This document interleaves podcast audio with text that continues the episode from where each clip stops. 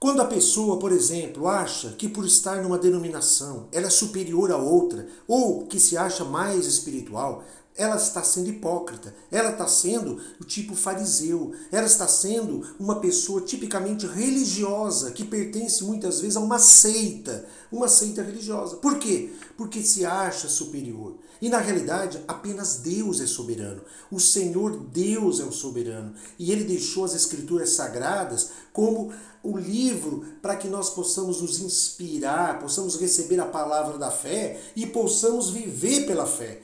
Porque o próprio apóstolo Paulo, lá em Romanos, ele escreve: O justo viverá pela fé. E o justo é aquele que foi justificado pelo sangue de Cristo.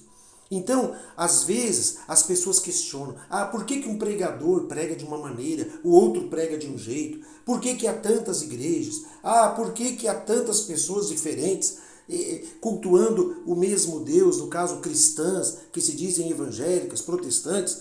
Ora, em 1 Coríntios, capítulo 12, do versículo 4 ao 7, nós lemos: Ora, os dons são diversos, mas o Espírito é o mesmo, e também há diversidade nos serviços, mas o Senhor é o mesmo, e há diversidade nas realizações, mas o mesmo Deus é quem opera tudo em todos. A manifestação do Espírito é concedida a cada um visando a um fim proveitoso. Quer dizer, Deus usa quem Ele quer, do jeito que Ele quer, para o louvor da sua glória. E todos têm um ministério, todos têm um chamado, todos têm dons, talentos para investirem da maneira que o Espírito Santo quer que seja investido.